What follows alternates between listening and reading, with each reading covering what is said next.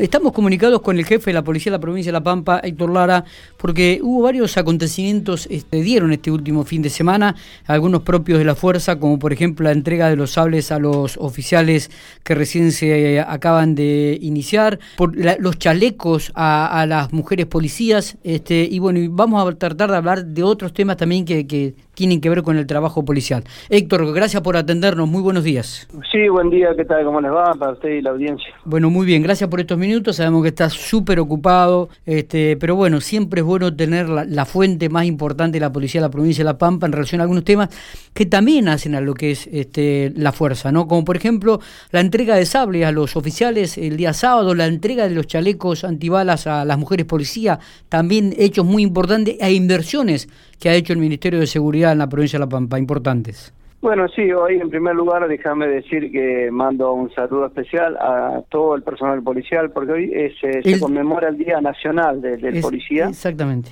Eh, bueno, eso es eh, una cuestión que nació sustentado cuando se, mejor dicho, cuando se armaron las bases para el convenio policial argentino, y bueno, después se instauró el día 19 de abril como el Día Nacional del Policía. Nosotros después tenemos el 30 de agosto que se conmemora el aniversario de la institución Policía de la Pampa, pero bueno, como Día Nacional del Policía se conmemora hoy y lo que después se reformó es también para, eh, en esta fecha generalmente se hace un reconocimiento y entrega de alguna distinción a los policías heridos en cumplimiento del deber y, y, persona, y personal caído en cumplimiento del deber, que bueno, ahora nosotros eh, un poco hicimos alusión en el acto del día viernes, cuando se entregaron los sables a, los nuevos oficiales. Ese acto que nos había quedado este, pendiente de, diciembre, ¿no? Generalmente se entrega sobre eh, los fines de año, eh, cuando ya terminan de, cursar los tres años del Instituto Superior Policial, los cadetes, y se reciben como técnico superior en seguridad pública y a su vez reciben el grado de oficial ayudante. Claro. Y para eso se hace la entrega del sable, que es el distintivo de, mando y conducción y liderazgo, ¿no? Eh, ¿cuánto, ¿A cuántos este, oficiales recién iniciados les entregaron los sables? Bueno, se entregó a, 26 este, cadetes entre eh, hombres y mujeres. Son 26 oficiales que ya están trabajando porque, bueno, esto, el ascender a oficial ayudante ya fue por decreto a partir de de enero de, este año. Bien. Pero bueno, como te decía, nos había quedado pendiente el acto formal de entrega de, los sables, que, claro. dicho, sea de paso, no lo podemos llevar a cabo como nosotros lo hacemos generalmente, con la presencia de los familiares, este, bueno, amigos, todo el público que quiera concurrir. Sí, sí, sí. Eh, que generalmente se hace en un lugar eh, especial para, para la ocasión, y después se hace la cena de gala donde comparten también los oficiales con, con las autoridades y los familiares eh, el acto de egreso, ¿no? Pero bueno, sabemos que la pandemia nos ha trastocado todo. Está, sí, seguro. sí. Este, todas las circunstancias, ¿no? Todas las circunstancias, actos, este, lo que aquello, los otros era paranormal, hoy en día no se puede hacer. Héctor, y otro hecho importante también eh, este fin de semana es la entrega de chalecos antibalas a las, a las mujeres policías, algo que, que también me parece que es muy destacado dentro del ámbito provincial y de la fuerza. Bueno, sí, eh, eso está también eh, concatenado con, otro, con otros hechos, teniendo en cuenta el reconocimiento que se está haciendo eh, a nivel país y también a nivel provincial, por supuesto, a, la mujer en general, ¿no? a, las políticas de género. Eh, en el caso de las mujeres policías, eh, nosotros ya tenemos un número importante de mujeres policías en distintas jerarquías. ¿Cuántas mujeres policías hay dentro de la fuerza? Discúlpeme, Héctor, que... Eh, tenemos más de 500 mujeres. es un número... pero, ¿Y cuántos policías, cuántos efectivos forman parte de la fuerza policial en la provincia de La Pampa? Siempre estoy por preguntarles. Tenemos, sí, sí, en actividad tenemos eh, más de 2.600. Bien. Eh, y con el personal policial retirado convocado estamos alrededor de los 3.000. Qué bárbaro esto. Dentro de los 2.600 este, que actualmente están trabajando, 500 son mujeres policías. Sí, sí, eh, tenemos ese número, bueno, por eso digo, ya es un número que muy importante, es importante. ¿eh? Sí, sí. Eh, hay incorporación continua, tanto de cadetas como de mujeres aspirantes a gente.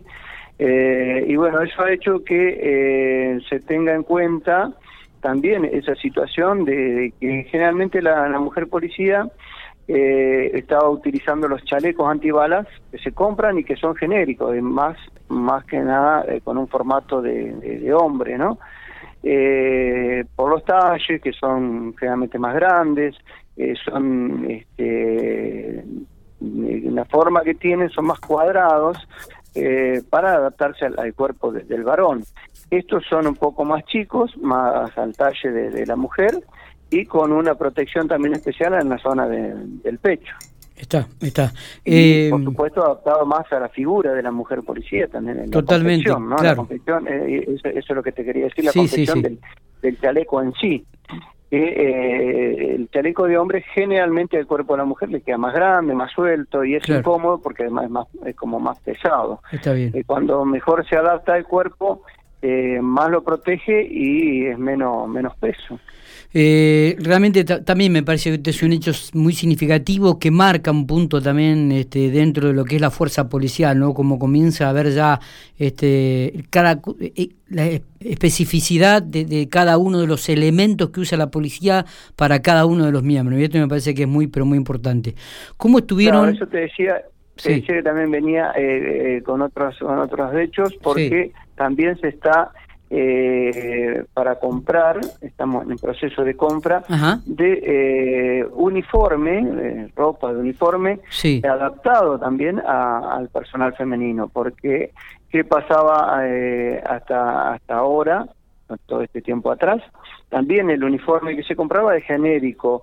Y después, ¿qué hacía la mujer policía? Lo adaptaba a, su cuerpo, claro. ella, cada una de ellas, eh, a través de alguna modista, algún, algún sastre, que así era como dar las camisas o los pantalones de acuerdo al, cuerpo de cada una. Eh, ahora lo que se está en proceso de compra está directamente eh, camisas y pantalones que vengan adaptados al cuerpo de la mujer, ¿no? Totalmente, totalmente, qué bueno. hubo controles, este, hubo números también importantes cómo estuvo toda la parte de los controles de la Maratón Pampa Traviesa, controles en ruta. Lamentablemente tenemos que decir que hubo dos víctimas fatales, dos personas muy jóvenes este fin de semana, una chica de General Pico en el día de ayer, 24 años, y un joven allí de 27 años en la capital provincial. Realmente situaciones muy dolorosas por la corta edad, ¿no? Sí, exactamente. Lamentablemente tuvimos eh, dos siniestros viales. Eh, bueno, uno aquí en la ciudad, en una moto con, con un auto, y el conductor de la moto que, que falleció en, el golpe con, contra el vehículo y el piso, eh, y el accidente, el siniestro vial ahí cerca de, General Pico con esta joven que, que choca con un camión. Lamentablemente por ahí eh, eso es eh, unas circunstancias inevitables, por ahí no sé si este, cuestiones de, manejo, de, la velocidad o de, la precaución, eh, porque creo que en ambos casos hubo maniobras eh, de las personas conductoras eh, que llevaron a estos siniestros viales y que produjo como consecuencia la, pérdida de, la vida, ¿no? Porque por eso digo por ahí son cuestiones a veces inevitables, porque uno nosotros teníamos controles en la ciudad eh, justamente teniendo en cuenta las restricciones de circulación. Sí, sí, sí. En distintos puntos de la ciudad para eh, justamente controlar que se, que se cumpla esa restricción de, prohibición de circular a partir de las cero hora y bueno, el siniestro se produjo después de esa hora. Claro, eh, ese estamos hablando de Santa Rosa, ¿no? ¿Y que son personas de trabajo, trabajadores esenciales, este jefe? Eh, no, no estaba, no está comprobado que sean trabajadores esenciales, pero bueno, seguramente eh, estaban volviendo a algunos de los domicilios porque el joven vivía en esa zona.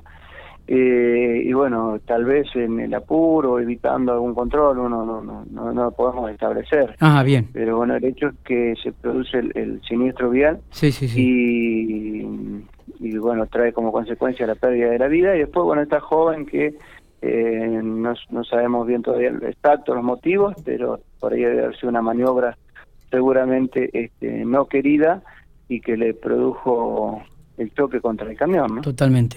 Héctor, eh, en el día de ayer o en el último también días de la semana se produjeron una estafa en Santa Rosa.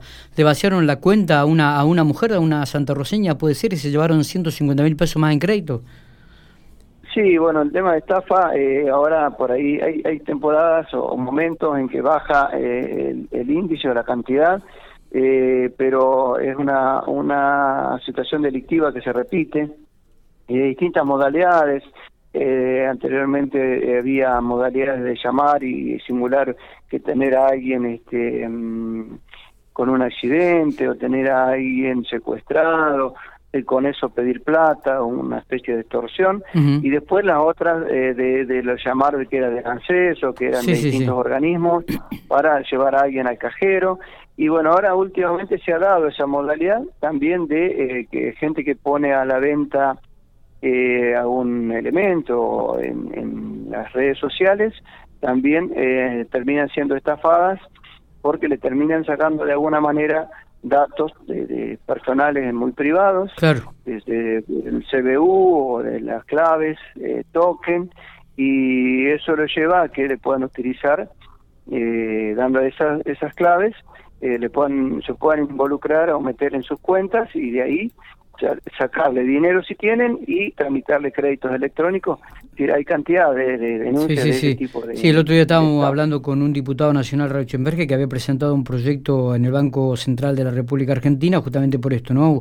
Se produjeron más de 156 estafas en el último año en la provincia de La Pampa con más de 16 millones de pesos. Eh, la última que le hago, Héctor... Una cifra importante. Muy importante. ¿Cuándo se transfiere el SECOM al nuevo edificio aquí en la ciudad de General Pico? ¿Tiene fecha ya? Y no, pero bueno, va a ser pronto, están, se están ultimando detalles, hay que poner una torre para colocar las antenas de comunicación, eh, se está eh, comprando una nueva central telefónica, es decir, el edificio ya está casi, casi listo, eh, faltan los detalles de las comunicaciones, sobre todo, que eso tiene que estar para que cuando se inaugure esté funcionando, ¿no? Porque si no, es fundamental que tengamos la comunicación vía radial para el ciento, para los móviles y eh, la central telefónica para, para recibir las comunicaciones telefónicas de la gente. Está bien. Es decir, que eso es primordial. Si bien tenemos el, el edificio casi casi listo, están están en esos detalles. Yo creería que no mucho más allá de, mayo. Bien. Héctor, eh, ¿en ese lugar va a trabajar solamente el SECON o todo el centro de comunicaciones de la Unidad Regional 2? Mm, bueno, es una, es, es una delegación en sí también del Ministerio de Seguridad, a una oficina del Ministerio, propiamente dicho, para cuando el Ministerio se constituya.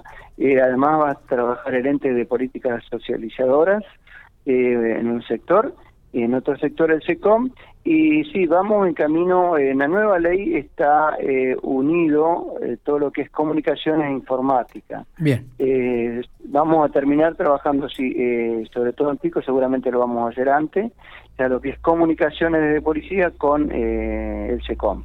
Porque hoy comunicaciones de policía eh, está eh, manejándose también vía informática, porque eso fue un centro de comunicación a través de la radio, de la radio policial. Hoy en día ya todo ese trabajo se hace a través de la computadora y vía mail. Entonces, por ahí tener un organismo separado del otro es un poco contraproducente porque se puede unir en, uno solo. Totalmente.